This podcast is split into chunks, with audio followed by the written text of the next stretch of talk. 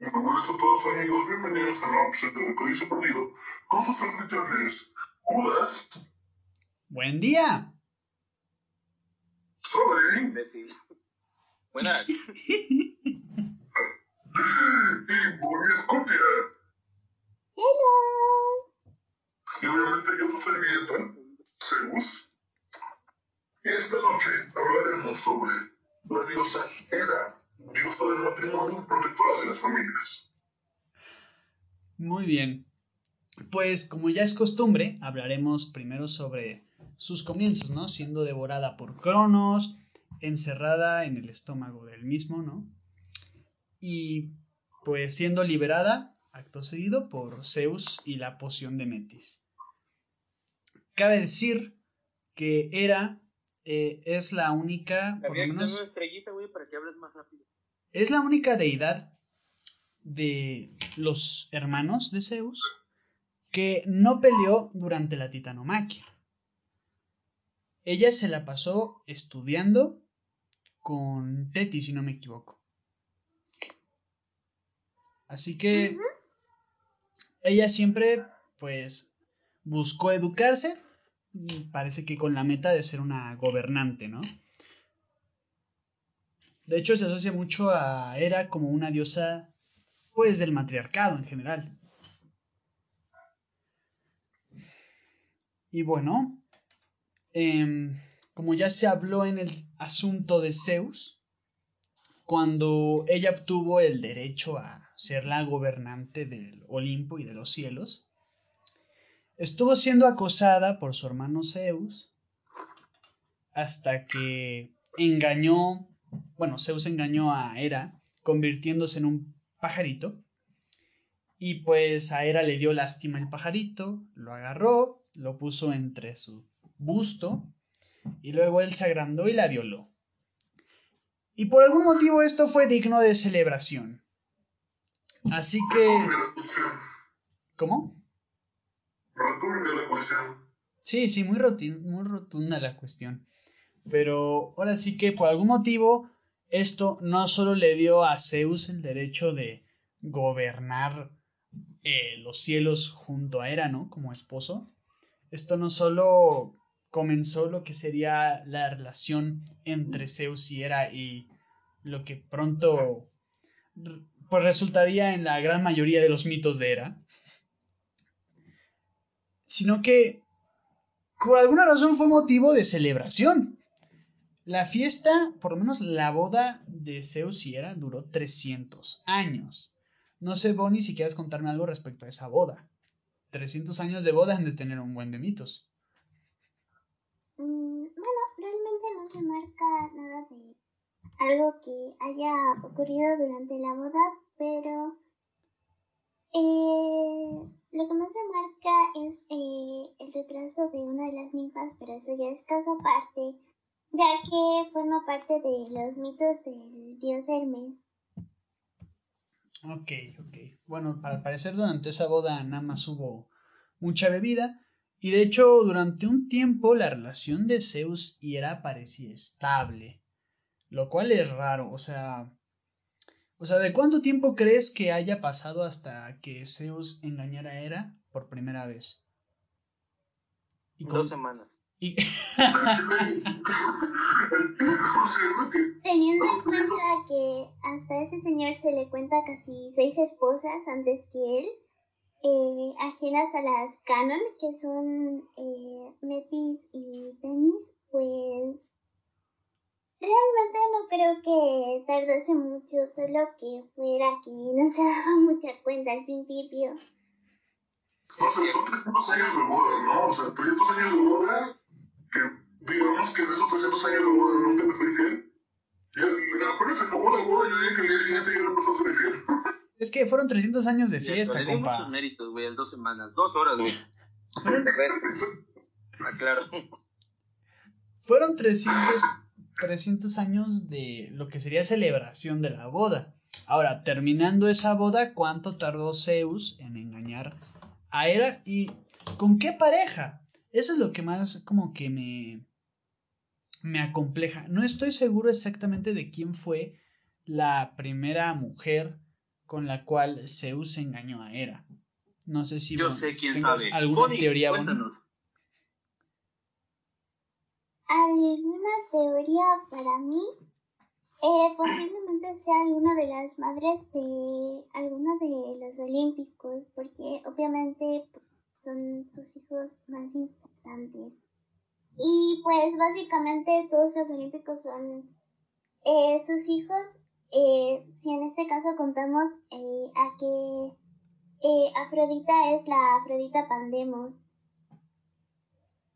Mm, ¿Qué es la Afrodita Pandemos? Afrodita Pandemos es la versión de Afrodita donde es hija de Zeus. Hay dos versiones. Sí, hay dos versiones. Una que es la Afrodita Urano, que básicamente pues, Urania. Que básicamente viene de los huevos que pues lanzó Cronos cuando cayeron al mar.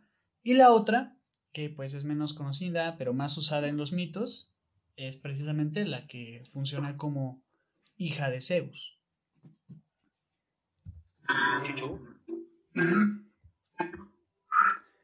Y bueno.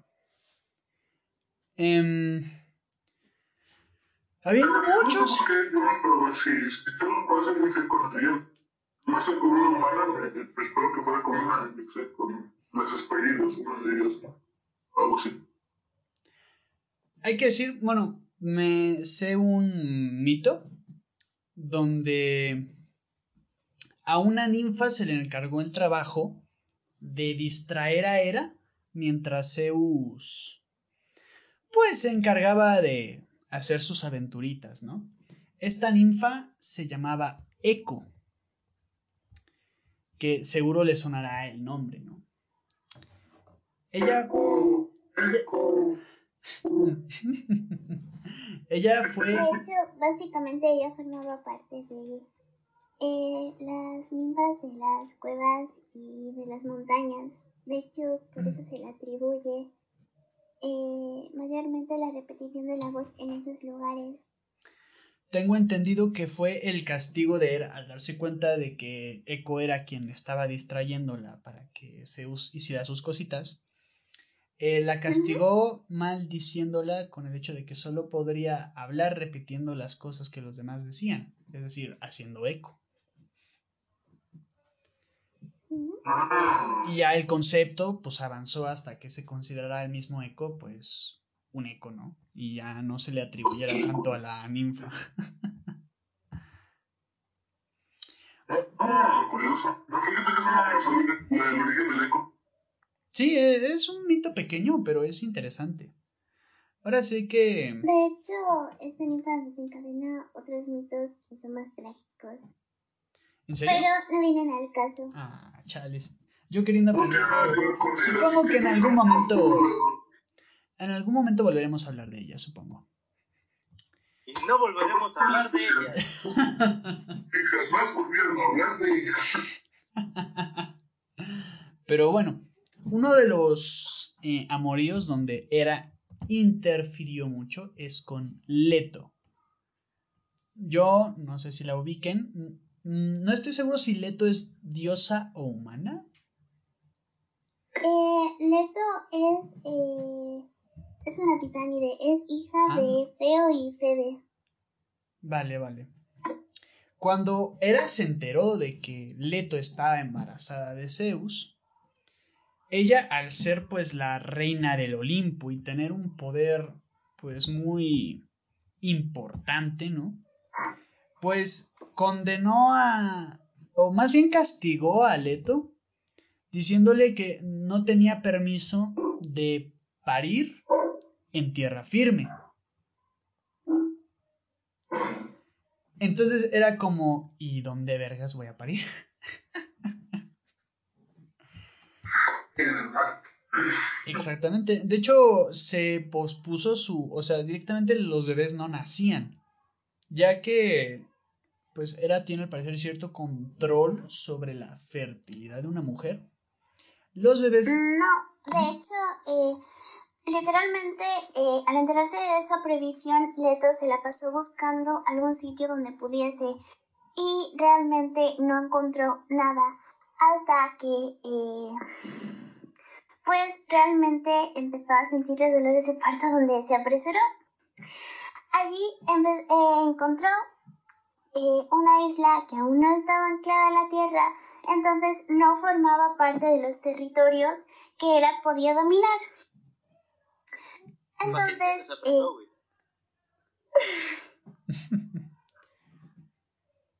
entonces pues eh, allí pudo eh, ir a dar a luz. Lo que pasaba que eh, Iritia, que es la diosa de los nacimientos y primera hija del matrimonio de Zeus y Hera,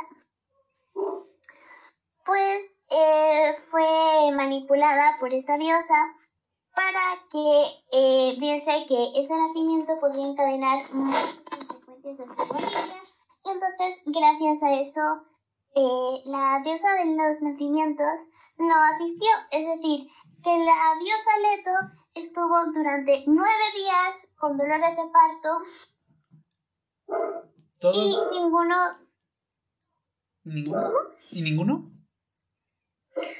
y pues ninguno de los bebés pudo nacer hasta que Iris, la mensajera de Hera y diosa del arco iris, no eh, se apiadó de la diosa y eh, sobornó a Ilitia con un collar de ámbar. De lo bonito que le pareció, decidió desobedecer las órdenes de su madre y pues ir directamente a la isla donde esta, se encontraba Latona. Digo Leto, perdón, eh, Latona es eh, la versión romana. Te entiendo, te entiendo. Es Bueno. bastante, es bastante A ver, divertida se- y también este, seria la historia. Según conozco, hay una variante donde Artemisa nace un poco antes que Apolo y le ayuda a su madre a parir a Apolo, ¿no? De hecho, estaba a punto de comentarlo y es que básicamente Ilitia con solamente colocar un pie en la isla Leto ya pudo parir en paz. Lo que pasa que al darse cuenta de que Ilitia no estaba donde la había dejado, Era pues se enfureció. Entonces ella tuvo que volver y solo dio tiempo a que naciera Artemisa, la melliza mayor. Y por eso eh, la misma Artemisa tuvo que ayudar a su madre a dar a luz, eh, siendo ella un bebé, y por eso se le atribuye a eh, una diosa menor de los partos y protectora de, de, pues, de los nacimientos, a Artemisa, ya que ayudó a su propio hermano a nacer. Entiendo. Creo que hay una, bueno, era más tarde o un poco antes, dependiendo de la versión, enviaría a Pitón. Es una especie de serpiente gigante, si no me equivoco. No sé si desciende de No. Tifón y Equidna. O si Pitón directamente nada más estaba ahí. Pitón, en algunas versiones, eh, la mayoría de monstruos se le atribuyen a Equidna, pero ya sabes, hay muchas versiones.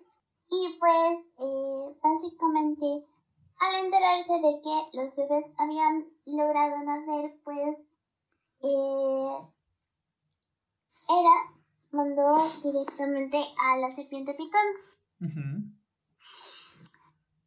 Y pues obviamente eh, los bebés aún estaban recién nacidos y pues eh, ella tuvo que huir y estar en continuo movimiento para que eh, no pudiesen no pudiesen descansar. Y lo que pasó eh, que una vez eh, ella también había prohibido a cualquier dios titán humano de la raza X que eh, le dieran cobijo, alimento y ayudaran en todo sentido a la diosa. Entonces, pues una vez que estaba sedienta, junto con sus bebés, pasaron a un lago y pues allí se encontraron unos campesinos.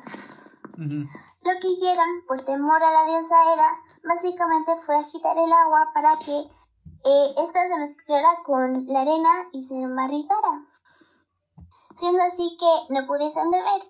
Y por eh, castigo, eh, Leto eh, los transformó en sapos. Y por eso se le atribuye a que están en terrenos pantanosos. Me encanta cómo tienen tan cruzada y mezclada la realidad con los mitos. O sea, es como realmente cumplen su función de una forma increíblemente fantasiosa. Eh, Realmente todos los mitos de o la, gran mayoría tienen una explicación para algo. El ejemplo, el mito de la guerra de Troya ocurrió de verdad, pero lo explican de forma mitológica, igual que muchos sucesos más. comprendo. Bueno, Y hablando ahora de la guerra de Troya, creo que también tiene mucho que ver con los enfados de esta diosa, ya que eh, ella se consideraba también eh, una diosa muy bella, simplemente que no eh, con el sentido en el que se estaba eh, definido Afrodita, que era una sensual, sino que era una mujer elegante, que siempre vestía bien y estaba perfecta en ese sentido. Entonces, pues, pues por eso ella tenía un poquito pues su ego y siendo que ella quería merecer eh, la manzana dorada. Sí, bueno, la guerra de Troya es igual para un capítulo entero, porque hay que hablar sobre la conexión de muchos dioses. Atenea, Afrodita, Ares, Hefesto, todos interfieren ahí de alguna manera. Luego hablar de Aquiles, de Estigia. Son un montón de cosas que chocan ahí. Pero la verdad es que sí, Hera tiene muchísimo que ver, eh, es de relevante importancia durante la guerra de Troya y me parece bien que hablemos de eso ahora mismo. Eh, todo por una manzana que no tenía absolutamente ningún valor. Realmente, eh, bueno, básicamente ponían para la más bella y realmente era algo muy cotizado en la antigua Grecia y la belleza pues estaba muy valorada y sobre todo en las mujeres, siendo como su mayor virtud. Entonces, pues eh, las tres diosas más importantes o que más se querían merecer esa manzana, ya debido a sus epítetos, su ego, sus... llámalo X el motivo que tuviesen, pues se saltaron en una pelea, la cual terminó en un motivo muy grande, ya que Zeus, temeroso de enfadar a cualquiera de las tres, decidió que él no iba a ser el juez de eh, dicha disputa. Siendo que em, eligió al príncipe troyano Paris. Por eso, eh, este, al elegir a Afrodita, después de eh, haberles intentado convencer con varios regalos, en la cual Atenea le dio eh, siempre fortuna en la batalla, Afrodita le ofreció a la mujer más bella, Helena de, Tro- Helena de Esparta, y Hera le ofreció territorios en toda Asia. O sea, realmente podemos decir que. Que realmente están muy estúpidas. O lo siento, o sea, que ofrezcan tanto solo por decir, pues soy la más bonita. y es que tampoco es como que esa manzana también diga, a huevo ella es la más bonita, ¿sabes? Pues que de cuenta, es, es algo bastante parecido a los concursos de belleza de hoy en día. Que, digamos, dices, es la mujer más, literalmente, pues universo, güey.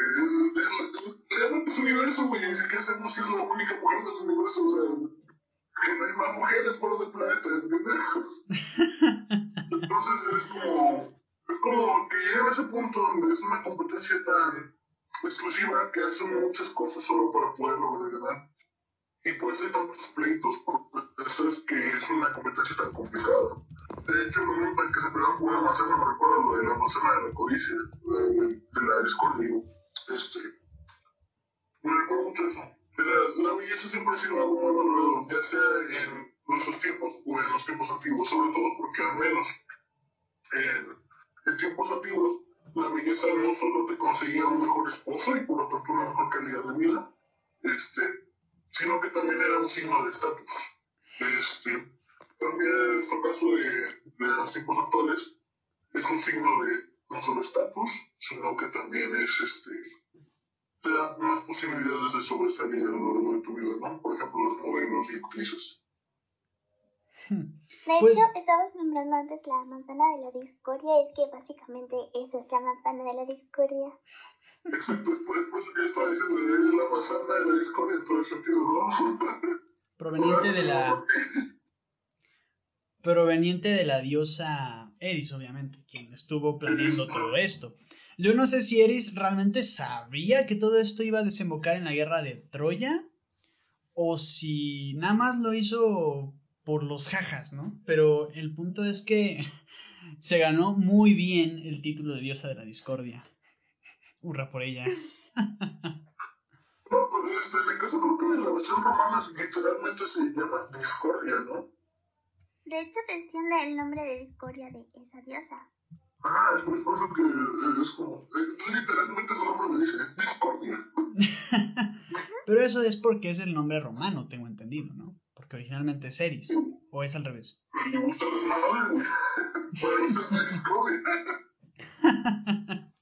De hecho, eh, las contrapartes romanas, por ejemplo, eh, Nike. Nike en Roma se le llama Victoria y básicamente es el... ¿Cómo le llamamos a lo que es diosa? En lo que ha descendido del latín, así que pues eso tiene mucho que ver en la formación, por ejemplo, eh, tanto Nike en el griego antiguo y en el actual eh, significa victoria en ese idioma. O, por ejemplo, eh, poniendo uno más cercano a Era para no irnos eh, mucho, pues Cronos, Cronos significa tiempo en griego. Entonces, pues tiene mucho significado. Te digo que realmente la mitología griega influye mucho, no solo en nuestra forma de hablar, sino en nuestra cultura en general. Muchas veces tienes referencias a los dioses y ni siquiera te das cuenta de que las tienes. Es, a- es así de, Sí. de fuerte. Por ejemplo, con Cronos creo que se pueden sacar varias palabras y normalmente ni siquiera te das cuenta. Una palabra así rapidito, el cronómetro. Cronómetro.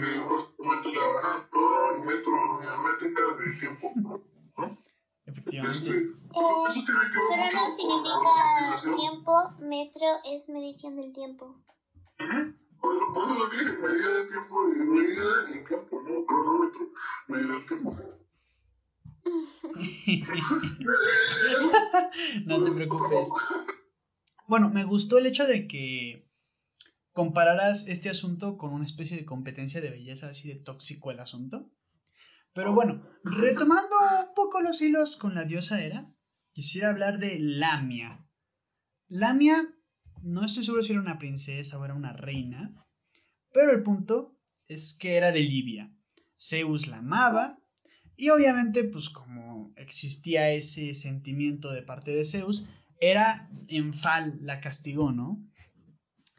Con, convirtiéndola en una especie de monstruo con forma de serpiente. Eh, y pues además a la hora de convertirla mató a sus propios hijos. Ya saben, un poquito lo de Heracles, pero versión mujer, ¿no? Y bueno, eh, además de eso, bueno, o hay otras versiones donde que ahora sí que Lamia fue maldecida con la incapacidad de parpadear, o sea, no podía cerrar sus ojos y todo el tiempo veía a sus hijos muertos. O sea, así de obsesiva y pues terriblemente peligrosa era, pues era, ¿no? Válgame la redundancia. Es una, es una belleza muy vengativa y cruel, ¿no? En el sentido de, este, de los celos, ¿no? Porque siempre que ha dado un castigo, siempre lo hace con la máxima dureza que puede natural. ¿Qué ibas a decir, Bonnie? No, era para preguntar si tenías alguna venganza de ira o situación en la que Zeus tuvo serios aprietos con esta diosa favorito, ya que pues realmente son algunas fuertes como estabas eh, viviendo ahora y otras llegan a parecer un poco cómicas. bueno, bueno, está el caso donde Hera y Zeus discutían sobre quién disfrutaba más el sexo en, pues ahora sí que entre los géneros, ¿no? Si el hombre o la mujer. Zeus decía que la mujer disfrutaba más el sexo y Hera decía que era el hombre. Entonces, como sus discusiones no llegaban a ningún lado, porque ninguno había vivido lo que era estar, pues, del otro lado, ¿no? Ah, se dieron cuenta de que había un humano, no me acuerdo del nombre, o ¿era un filósofo o un profeta? Eh, pues realmente era un hombre. No me acuerdo, a lo mejor me estoy equivocando muchísimo, pero creo que se llamaba Tiresias. A lo mejor me, me matan por eso y yo también me voy a matar. si Bueno. no es así. Por el momento le Pero, llamaremos Tiresias. Eh, el señor Tiresias eh, un día estaba caminando y vio a dos serpientes fornicando. Este buen hombre dijo, qué puto asco, y agarró un palo y las separó. Los dioses dijeron, separaste a las serpientes, pues ahora de castigo eres mujer. ¡Pam! Así de random son los dioses a veces. y bueno. Con un palo.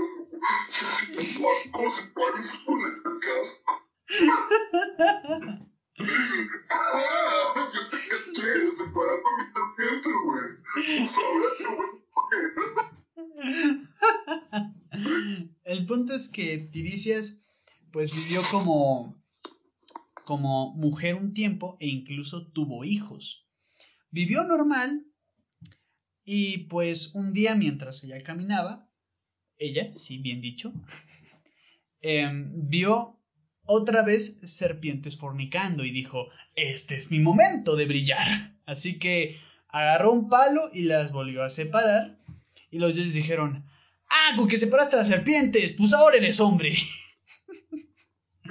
y pues bueno, lo, lo hicieron hombre. Y ahí estaba él, el señor, tranquilamente viviendo. Entonces Zeus y Hera fueron a consultarle a él, pues, ¿quién disfrutaba más el sexo? Si el hombre o la mujer. Alguien que vivió el sexo de ambas maneras sería capaz de dar una respuesta acertada, ¿no? Aunque igual supongo que dependerán los gustos, pero en fin. Eh, ahora sí que Tiristias le dio la razón a Zeus y dijo que la mujer disfruta mucho más el sexo que el hombre. Hera se enfadó y le concedió la maldición de la ceguera a Tiristias. O sea que por, por darle la razón a Zeus, pues lo castigaron con ceguera.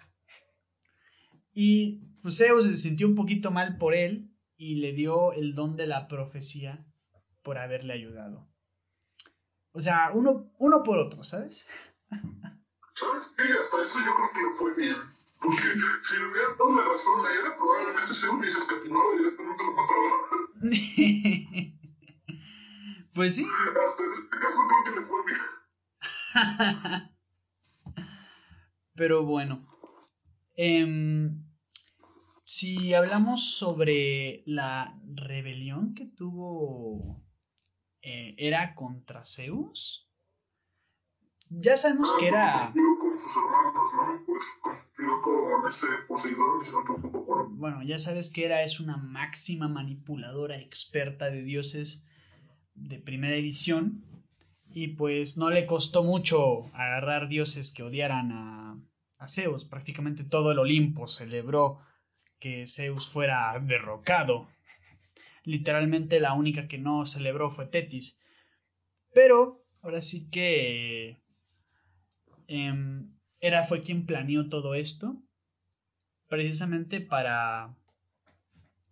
Pues para revocarlo, ¿no? Y tener el poder ella, aunque se estuvo discutiendo quién iba a ser el gobernante después de Zeus, porque Hera fue quien planeó todo, pero Poseidón se consideraba el más fuerte, y pues había un pleito que... Seamos sinceros, en ese caso el tridente iba a ser el ser Poseidón, iba a ser el tridente. Ay, el tridente, el tridente va a ser un meme toda la vida, ¿eh? No va a haber capítulo en donde no salga este imbécil, te lo aseguro. Hablaremos de nórdicos y llegará el tridente.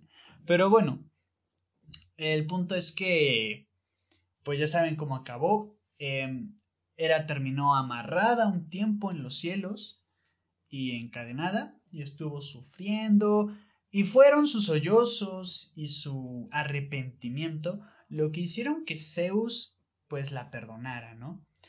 Una de las mayores pendejadas de parte de Zeus en la historia. Porque a ver, me gusta mucho el concepto de era como diosa, pero era siendo era, la verdad es que yo yo, yo la dejaba ahí. No sé tú, Zeus, qué harías. Pero es que, es que el problema aquí está en que hablamos como si Zeus era muy malo, siempre que hemos tocado que se, no, pues lo violó, no, pues este, se la engañó, no, pues esto y lo otro. Pero, Zeus y Zeus, no era tan, tan malo, o sea, sí hacía unas estupideces y unas cosas que eran horribles, como matar al novio de Demeter, a Yesión, que literalmente, entonces fue como que, pero, ¿qué rayos es? Pero, Zeus y Zeus, Zeus es o demasiado buena gente, o demasiado este estúpido como para liberar a la mujer que literalmente lo quería matar. o sea, es que este es posible, ese Zeus, precisamente, es que es muy malo, pero era es, es, un, es una maquinadora, es, una, es un nivel diferente, ¿no? Porque él lo hace por su cuenta, pero no, ella lo planea y lo hace todo bien pero pues Zeus dijo, no, sí me da penita, sí, lo voy a sacar de ahí. Me vas a poder intentar matar otra vez, sí, pero... Claro. Uy, es mala persona. Lo que sucede es que Hera tiene una manera de pensar muy fría y muy, pues digamos, maquiavélica. Siempre como que organiza las cosas más... Eh, las piensa un poco antes de hacerlas, no es tan Zeus como ahora sí que él pues nada más llega y a los putazos, ¿no? Pero era pues lo planea todo un poco más, es mucho más compleja. Un poquito como Atenea, ¿no? Pero supongo que Atenea estará igual un poquito más alto en el nivel de ingenio. Pero te digo, una, una mentira hoy en día puede joderle la vida a alguien. Ahora imagínate la mentira de una diosa. Sí, es que, mira, créeme, en el caso de Atenea no, no lo voy a poner nunca en de... En Atenea es mejor diosa que era. Sí hace sus pendejadas, pero como que siento que la convence un poco el hecho de que ella da un poco más de ayuda que era, ¿no? Porque era muy, muy cabrona. y, solo, y solo por sus celos, más que nada. No es como si es bueno. Este, por ejemplo, con Lamia. Era celo, ¿no? En todo el caso, o sea, Zeus ¿Qué? No, ah, mira, está bonito el chavo. Ahí dijo, ah, está bonita. Pinche lagartona. Y luego puta serpiente, güey. También. Lado. De hecho. Siempre se recalca a Era como una diosa malvada, vengativa, celosa y como se diría ahora una arpía, pero nunca se recalca los puntos buenos y pues realmente pues tiene muchos. Ah, pues si quieres decirnos uno, adelante. Básicamente, eh, cuando ayudó a Jason y a los aeronautas, incluso eh, Incluso a la propia Medea la ayudó a conquistar el corazón de Jasón. Por si no conocéis ese mito, eh, Argonautas. Era, estaba disfrazada. ¿Cómo? Argonautas, continúa. Era, estaba disfrazada de una anciana y justo se cruzó con Jasón, que estaba eh, de camino a hacia el reino de su padre. Y pues esta, transformada en anciana, le pidió que si le podía ayudar a pasar el río. Y Jason, incluso hasta cuando se le pierde la zapatilla izquierda, ella, él, perdón, eh, oh, va a buscarla y a ayudarle en todo momento. Así que se gana el favor total de la diosa, ya que le ha ayudado. Mm, Y pues básicamente le ayuda con los navíos, incluso se encarga de que no tenga problema con el regente de los mares, es decir, Poseidón, ya que obviamente ella era la diosa y que realmente nada se tenía que interponer ah, en el camino de quien la había ayudado, básicamente. ok. Ok. Bueno, la verdad es que. ¿Mm? Sí cosas buenas, la verdad. No lo niego. Es una buena acción. Pero. Pero al igual que Zeus, recalcamos lo malo que tienen porque la verdad algunas veces se pasó de verga. Sí se, se, se pasó de chorizo. eh, Te digo lo de la lamia. Mira, lamia. Mira, eh, no muy lejos, hablemos de Gerana. ¿La ubicas, Moni? ¿Cuál? Gerana. La reina de los pigmeos. Ah, O sea, ese mito básicamente es de una reina que dijo, ah, soy más bonita que era. Y la convirtieron en grulla. Así, por la cara. O sea, esta clase de cosas hacen que no pueda pensar bien de Hera, ¿sabes? No, igual que eh, Anfitrite.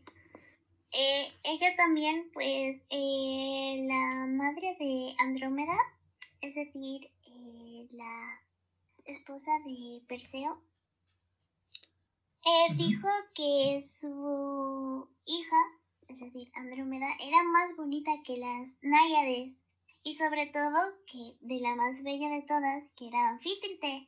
Y pues básicamente ella eh, le hizo un berrinche horrible a Poseidón hasta que este condenó a Andrómeda a que fuese devorado por un monstruo marino.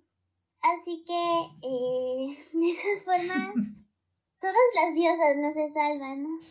Bueno, Sí, pero... o sea, también Perséfone, Perséfone con Mente, y Leuce. O sea, si no me equivoco, eh, en la versión de Mente, pues acuérdate que la, la vuelve una menta. Y en el, en caso de Leuce la vuelve, no creo que... otra planta, pero el punto es que Mente y, Leuce tenían pues el factor de que Hades estaba interesado en ella, ¿sabes? Pero de esta grulla pues nada más dijo soy más bonita. Y, y no, tampoco es como que lo repitiera mucho, ¿sabes? No, pero es que t- creo que también es como la típica. Aquí puede que sí se menciona un poco en, lo, en, en otra religión, que pues la religión cristiana católica, que siempre te han dicho, este, te- ama a Dios, también tenle miedo. Creo que es un poquito una- un tipo de historia de ese tipo, no solo para decir, ah, bueno, pues de de ahí salieron los muy este, sino también para decirle, mira, güey, ama a los dioses, órale, todo el pedo. Pero tienes miedo, güey, porque si dices una pendejada y te van a cagar la vida. Bueno, Yo mira, creo que es un tipo de historia así, más, por, más o menos por ese vuelo. mira, Y creo que, creo que sobre todo que lo hicieron con esta, con esta era, porque ella era, pues, la, la reina del Olimpo, ¿no? Creo Claro. que es por, por imponer a Hera ujú, como la diosa que es, no como una diosa cualquiera, una diosa menor, no, ella es Hera. Y tiene que respetarla. Creo que es por eso más que nada que están esos tipos de historias donde Hera, por ejemplo, en este caso que la convierte en grulla, solo por decir que ella era más bonita que, Hera, ¿no? Entonces yo creo que más o menos por ese camino en el que van. Por ejemplo, con Hades también, que se le tenía mucho respeto y por lo tanto su nombre no se decía a la ligera. Creo que es por esa razón precisamente. Bueno, mira, eh, ok, ¿quieres considerar a Hera más buena? Vale. O sea, a mí me gusta mucho la diosa Hera. A ver, no creo en ella, pero sí creo que es una diosa interesante. Pero lo cierto es que ni siquiera ella considera las cosas buenas como buenas.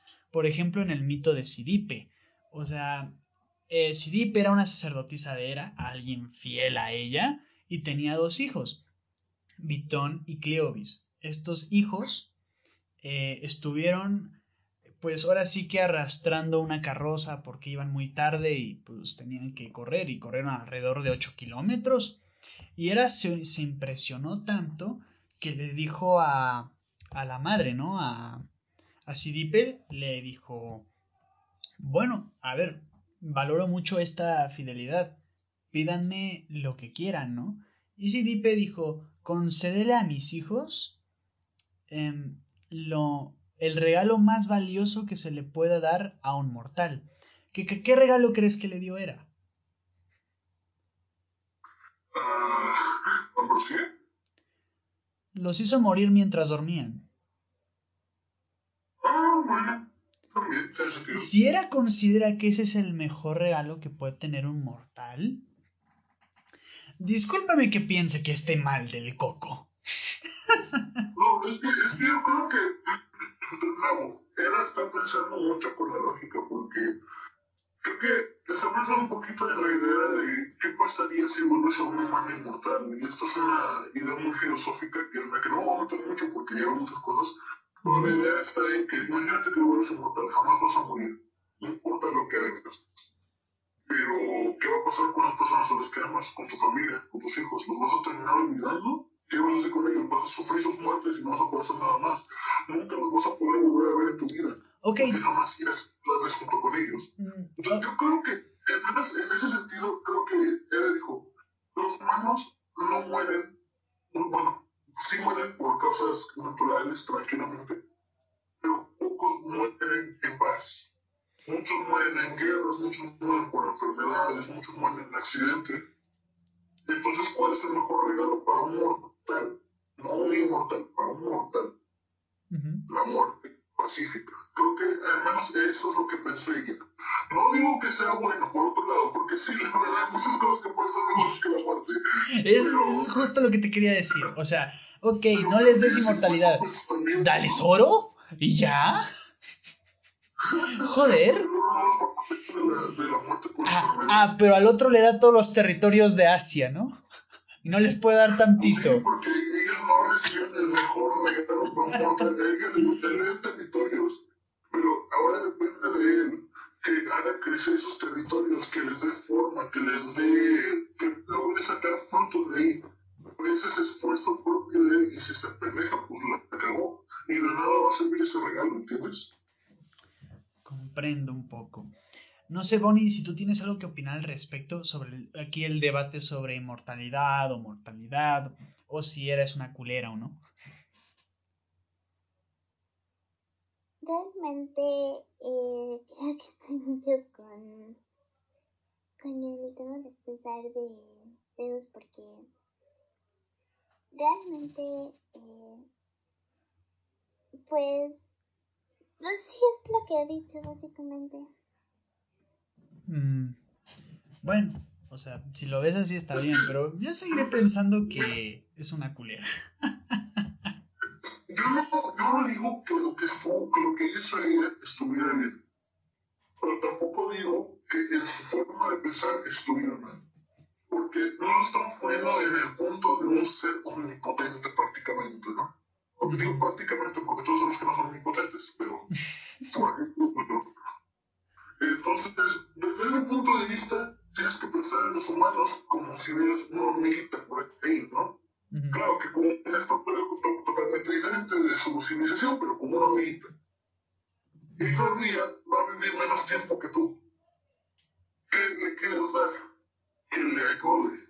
No le va a proteger de una enfermedad, no le vas a proteger de nada si le das comida, por ejemplo. Sigue pudiendo morir de eso. Entonces, ¿qué le das? Una muerte pacífica. Entonces, eso es lo que yo quería pensado. De hecho. Pero, pero es bueno, dar un ejemplo muy, nuevo, de hecho. Este, pues es para que no explayarme mucho en esto, porque si me sigo con esto, lo vamos a llevar un montón en, en la moralidad de un dios, más que nada. Porque todos sabemos que los dioses son completamente inmorales, no tienen ningún tipo de moralidad. Si acaso de vez en cuando, por más que nada, como, ah, me ayudaste, pues te devuelvo, por favor, y eso es todo lo que hacen sé que me da no tiene una moralidad que digas, ah, bueno, pues eso es justo.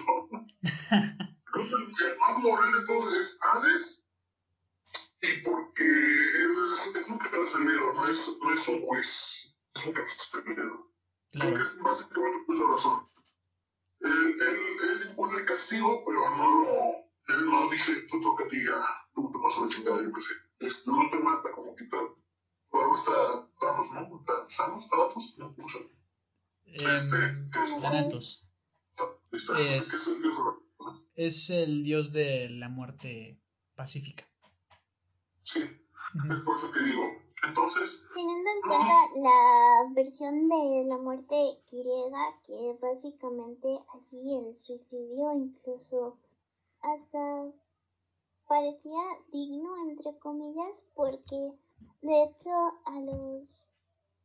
Esto se ve más en Roma, pero a los políticos, eh, a los aristocráticos o algo que hacían algo mal y tenían una pena de muerte, pues a ellos se les daba la oportunidad de suicidarse tomando un veneno que se llamaba cicuta. Incluso a filósofos, matemáticos o algo, pues si tenían cierto cargo, pues realmente em, pues se dejaban matar por sí solos teniendo una muerte así más pacífica que no fuese, yo qué sé, que le cortasen la cabeza en medio de de la hora, que son las placas griegas. Es algo parecido como lo que hacían los japoneses, ¿no? El harakiri. El Que, harakiri. bueno, harakiri o seppuku, no me acuerdo cómo se llama exactamente. Este, que era eh, que te clavaban una, una cuchilla aquí en el estómago, lo abrían y estaban postrados en el suelo y luego se les cortaba la cabeza. Y esto era una forma de morir con honor, básicamente, porque muchos, este, no se les daba ni esa opción, ¿no? Cualquier otro tipo de muerte se podría considerar, en el caso de un criminal, por ejemplo, eh, se podría considerar una muerte deshonrosa, pero para mantener el honor de tu familia y pues tu honor propio, eh, esa era la opción de decir como, este, muero, pero muero por, por honor, ¿no?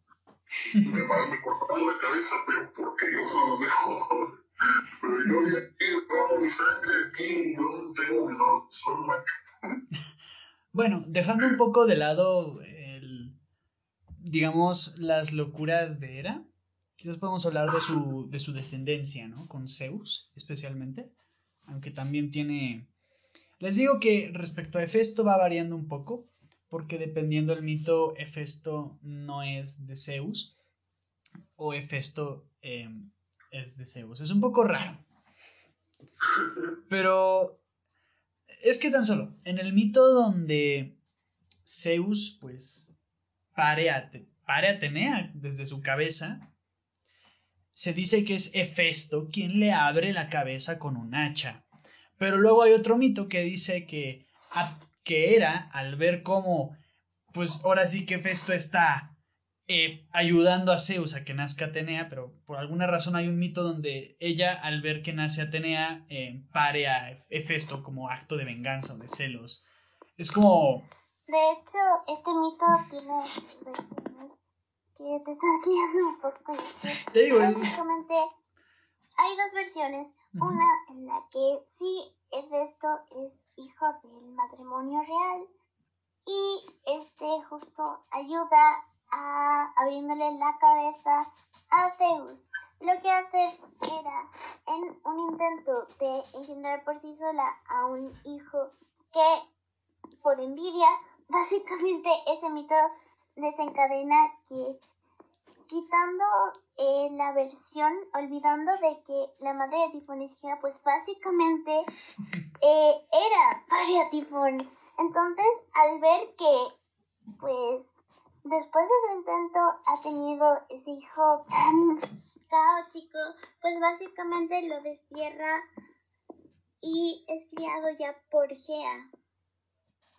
Y en la versión en la que, bueno, creo que eso se conoce, en la que realmente eh, ella parea a Hefesto sin ayuda de Zeus, pues ahí es cuando ve que realmente no ha quedado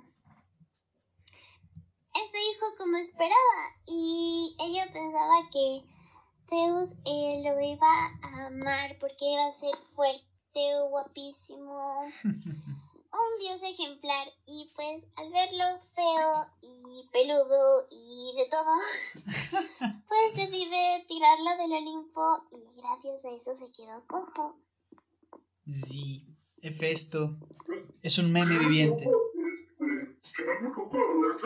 Que en el agua y el agua se va se va botando por el mar hasta que lo encuentra los ciclos, pues equivoco.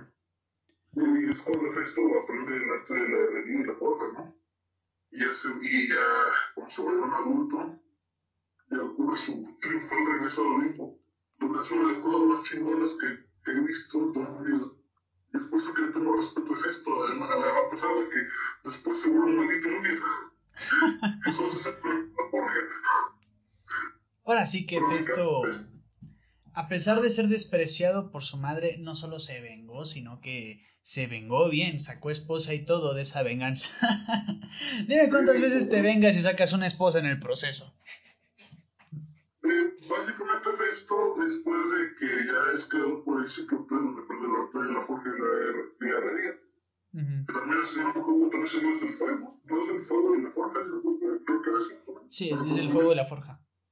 Eh, Hefesto, este, él regresa junto con un regalo para su madre, ¿no? La, la misma mujer que lo aventó chingado por estar feo. Llega con un regalo para ella, entonces quedan pero ¿por qué le dieron un regalo? Y yo, "Pues, es un regalo con mañas, entonces. Este truco solo funcionará una vez. este truco solo funcionará una vez. No, sí, bueno, era Y pues ya va el gesto con su madre. Sí, Y dice, no, pues, le traigo un regalo, ¿no? Pues para Dios era. Y pues, era el regalo, era el famoso trono dorado, ¿no? Que muchos conocerán si es que han escuchado el Sí, sí, del Festo. el trono de Festo pues tenía una especie de... bueno, ahí varía un poco respecto a qué es, pero es una especie de pegamento, ¿no? Y, y ahora sí que Hera no puede salirse del, del trono y Zeus tiene que pues intervenir. Y ahí es cuando Hefesto dice, miren, no la voy a liberar. De hecho, él se rehusó a liberar a Hera. Así que le pidió a Dioniso, eh, ya hemos hablado de él, el parido por muslos, el don muslos. Eh, este dios del alcohol pues se encarga de emborrachar a Hefesto. Y Hefesto aún así se rehúsa a liberar a Hera, Juno en la versión romana, ¿no? Y es entonces que pues ya borracho, pues como que Zeus logra intervenir. o si me equivoco, si me equivoco, pues, o sea, si me equivoco, corríjanme. Según yo es así. No, no, eso sí, sí, este, que Hefesto básicamente es emborrachado por Dionisio, pero aún así Hefesto, porque es la media verga, que dijo, dice, no, me encanta Hefesto. Bueno, Este, pues él, él agarra y dice, no, estaré borracho, pero no voy a liberar a su madre que me aventó el equipo. pues sí, ahora sí que pidió específicamente a Afrodita como esposa. Le, le, le pidieron que supuestamente sería imposible para él, ¿no? Por, ser tan feo. Y es algo que me sorprende mucho también desde cierto punto, desde el punto de vista de Afrodita, ¿no? Porque Hefesto le dijo, no,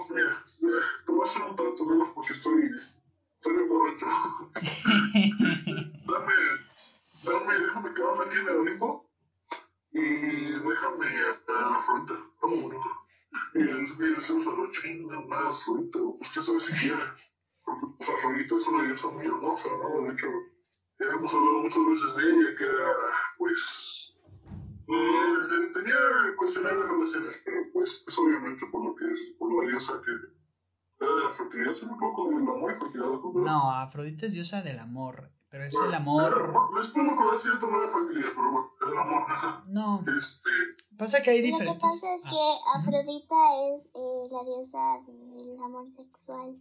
Entonces no tiene nada que ver con la con la fertilidad, pero sí con el sexo y pues básicamente ese tipo de amor.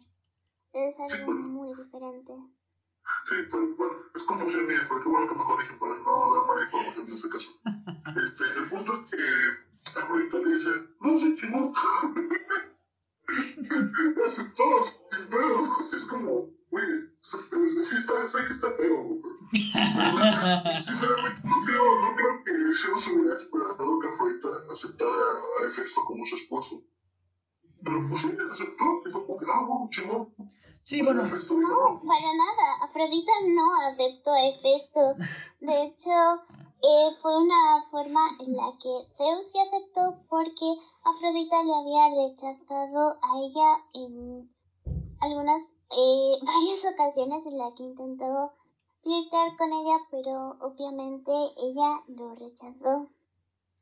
sí, se Entonces utilizó también eso de una forma en la que pues eh, se vengó y como dijo, no, yo soy el rey del Olimpo y mi hijo, porque adoptó a Hefesto como su hijo para él quedar impune de posibles eh, cosas de... ¿Cómo decirlo? Que no quedase como cornudo. Él. Así que dijo, no, sí, sí, es mi hijo, es mi hijo, entonces pues te vas a casar con él. Y pues Afrodita realmente se vio obligada y más o menos aceptó porque eh, Festo una vez que eh, le- Zeus aceptó en ofrecerle a Afrodita empezó a hacerle regalos y ella dijo como, bueno, vale, ya que voy a estar rodeada de joyas de oro, de todo. De eso básicamente en eso se trataba el matrimonio porque Afrodita se negaba a acostarse con él. Sí, tampoco, tampoco le importaba mucho o sea, esto, la mayor parte del tiempo se lo pasaba forjando. De hecho, forjaba bastante. Eh, Sobre todo en, en regalos para héroes, si no me equivoco. Muchas veces, en muchas historias de héroes vas a escuchar que, por ejemplo, en la historia de este. ¿Cómo se llamaba? Eh, el que mató a los nombre. ¿El que mató a quién es? A Medusa. Ah, Perseo. Perseo, ¿no? Perseo. Ujú. A Perseo en la historia le da una, bueno, varía, eh, que le da una hoz de diamante, una espada de diamante, estilo Minecraft. Ujú. Este, pero es una, es una de las, de las creaciones de Festo. Entonces, por otro lado se lo pasaba forjando, así que mucha atención no le prestaba a Afrodita, pero el punto es que nunca tuvieron nada. De hecho, luego por eso Afrodita lo termina engañando con Alex, pero esa es otra historia, ¿verdad? este, pero el punto es que al final, este, Afrodita sí acepta de quedarse con este Festo, y pues el Festo dice, no, pues ya, líbero. Y esa fue la gran venganza de, de Festo, pero la verdad puso a Hera en una situación que ni ella se esperaba. hablando hablando de, de manipuladores, de manipuladores, por cierto, Bueno, también eh, se ya nota que es, que es, que, que es su madre, ¿verdad? terminando un poco sobre el tema de Festo, porque pues hay más hijos de Hera que quiero hablar. Es por esto que luego Afrodita deja a Hefesto por Ares, ¿no? El famosísimo dios de la guerra. Realmente no lo deja por él. Porque básicamente ella quería seguir de Gold Digger de Hefesto, pero con eh, pues su amante favorito, Ares. Pero lamentablemente pues terminaron siendo descubiertos en el Y expuestos. y pues bla bla bla bla bla bla eh, fueron expulsados del Olimpo y no se fueron juntos ya que eh, Ares se fue para Esparta y Afrodita volvió a donde su nacimiento, a Chipre. Una pena. Jamás se juntaron. Pero de hecho el símbolo de Afrodita y el símbolo de Ares son lo que ahorita conocemos como el símbolo masculino y el símbolo femenino. Así de... Esos son los de Venus y Marte. Bueno, pero son la versión romana. Ok, pero sigue siendo los mismos Es dioses. El punto es que su influencia llegó hasta ese punto.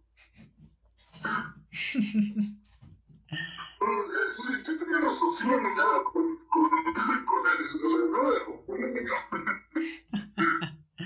También eh, la melliza de Ares, tampoco hay mucho que hablar sobre ella, pero se llamaba Enio y era la encargada de destruir ciudades y cosas así, porque yo lo... ¿O tenía algún motivo para destruir ciudades, Enio? Según yo no. Nada más lo hacía porque sí. Pues básicamente era pues una diosa de la guerra. Y como bueno, básicamente como su mellizo era bastante caótica y pues eh, muchas eh, batallas se producían en medio de ciudades incluso, entonces pues ella era como la encargada de ya no solo destruir de forma pues, ¿cómo decirlo? Física de mm, casas, templos, llámale X, pues eh, ya era más como pues que una guerra pues terminaba corrompiendo una ciudad y al final terminaba desapareciendo de X o Y forma. Pues sí. Me encanta porque entonces sería como que Ares invade la, Ares invade la ciudad para, para matar gente. Y luego Enio se queda como bueno, ahora la voy a destruir financieramente. Ahí tirando muros.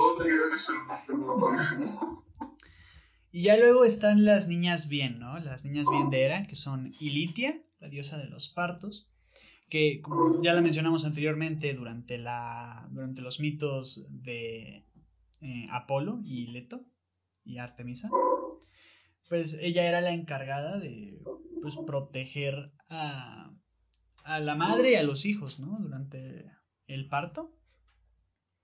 Y pues por eso es una de las diosas más... Eh, es como menores, pero es de las más importantes, ¿sabes? Precisamente porque era venerada para esto y siempre se le oraba a ella durante un parto. Realmente no es una diosa menor, de hecho, está ligada a las Moiras, porque básicamente ellas fueron las que enseñaron a esta diosa, ya que el inicio de todo pues empieza desde un nacimiento, y desde el nacimiento pues las Moiras ya empiezan a tejer el hilo de esa persona. No me refiero a que sea que- menor, estamos hablando de una hija de Zeus. O sea, lo que pasa es que se le minoriza, o sea, como que se habla muy poco de ella. Lo mismo que con Estia, Estia es importantísima, pero se habla tan poco de ella que pues pues queda muy en segundo plano. A eso me refería con diosa menor. Disculpa. y bueno, Que se hable poco de ellos no significa que sea malo. Literalmente, siempre hemos dicho esto. Mientras menos mitos tengan, menos desmadre hecho. mientras menos mitos, mejor. Mientras menos hagas, menos cagas. Vas así. Y luego está Eve, una, una diosa preciosa. Olvido exactamente de qué era diosa Eve. De la juventud. La juventud. Pues es la esposa. Bueno. Es quien ya termina finalmente la eterna rivalidad entre Heracles y Hera. Que pues Sí, que. realmente Eve era la diosa, antes incluso de eso, Eve era eh, la diosa, eh, uy, perdón, la hija favorita de eh, Zeus y era para su hija favorita. Entonces, pues, básicamente ella, ella desempeñaba el papel de copera de los dioses antes que. Ganímedes, el crack. Y pues eh, realmente eh, también estaba al servicio de su madre porque le preparaba el carruaje a Hera e incluso eh, le ayudaba a, a prepararse, la peinaba y ya contando que también bañaba a Ares. El mayordomo. El y Ares. pues Bien atendido era.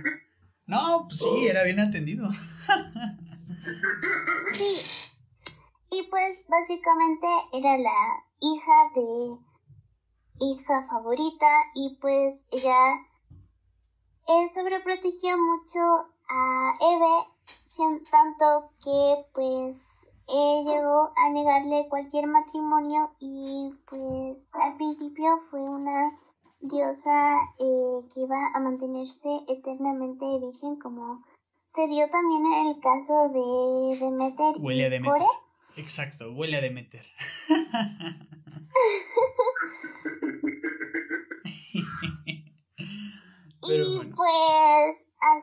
que, bueno, ya ocurrió que Eve tropezó, Zeus se molestó tanto con ella de derramar el néctar que puso a Ganímedes y más o menos se iba acercando el reconcilio de Hera ya que había conseguido matar a Heracles. Entonces pues en sí ya estaba en paz como bueno, ya lo he matado, ya no le voy a hacer más sufrir al pobre, ¿no? pues bueno. Así que como eh, solución, porque los griegos eran muy así, pues ofreció a su hija favorita como decir, ya estamos en paz, tómala.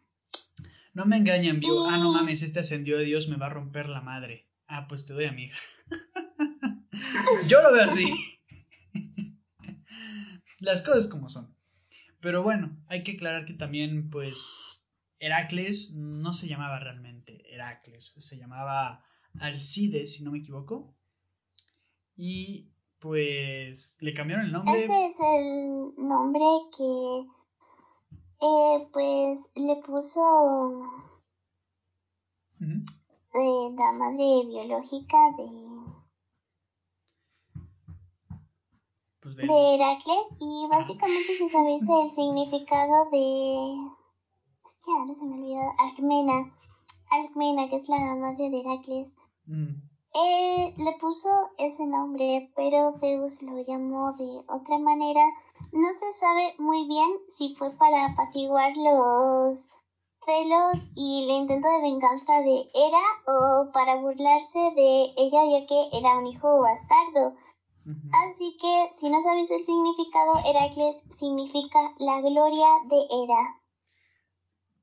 Totalmente opuesto a lo que es, ¿no? Pero pues sí, básicamente es el significado de Heracles, que después pasó en romano a Hércules. Benditos sean los romanos por hacer ese cambio. Y bueno, Sí, sí, sí, suena mucho mejor. Aunque de Hera a Juno, la verdad es que ahí sí, no, muy mal. Menos 5 puntos para No, si decirle Juno, le dices Juno. Juno. Juno. Sigue, No, sigue quedando eso, mal. por favor. Sigue quedando mal. Lo siento. Igual con Jason, ves que hay gente que luego le dice Jason, ¿no? Esa gente, no, qué desgraciados son. Pero bueno, el punto es que. el punto es Estoy que sufriendo. los romanos hicieron un buen trabajo cambiando el nombre a Heracles. y bueno, creo que hemos resumido bien y extendido bastante eh, lo que se conoce de Hera. Así que creo que tenemos contenido suficiente. Así que no sé si quieran hacer algo para despedirse. Bueno, este, muchachos, aquí va a terminar el capítulo, así que el siguiente capítulo lo más probable que lo hagamos de otro dios, pero ya no va a ser griego, vamos a cambiar de panteón para darle un poco de variedad. A este, esta serie, que no ser solo de dioses griegos, obviamente. Así que los invitamos a escucharnos este, en la siguiente edición del, del Códice Perdido. Claro que sí. Nos vemos pronto en el Códice Perdido.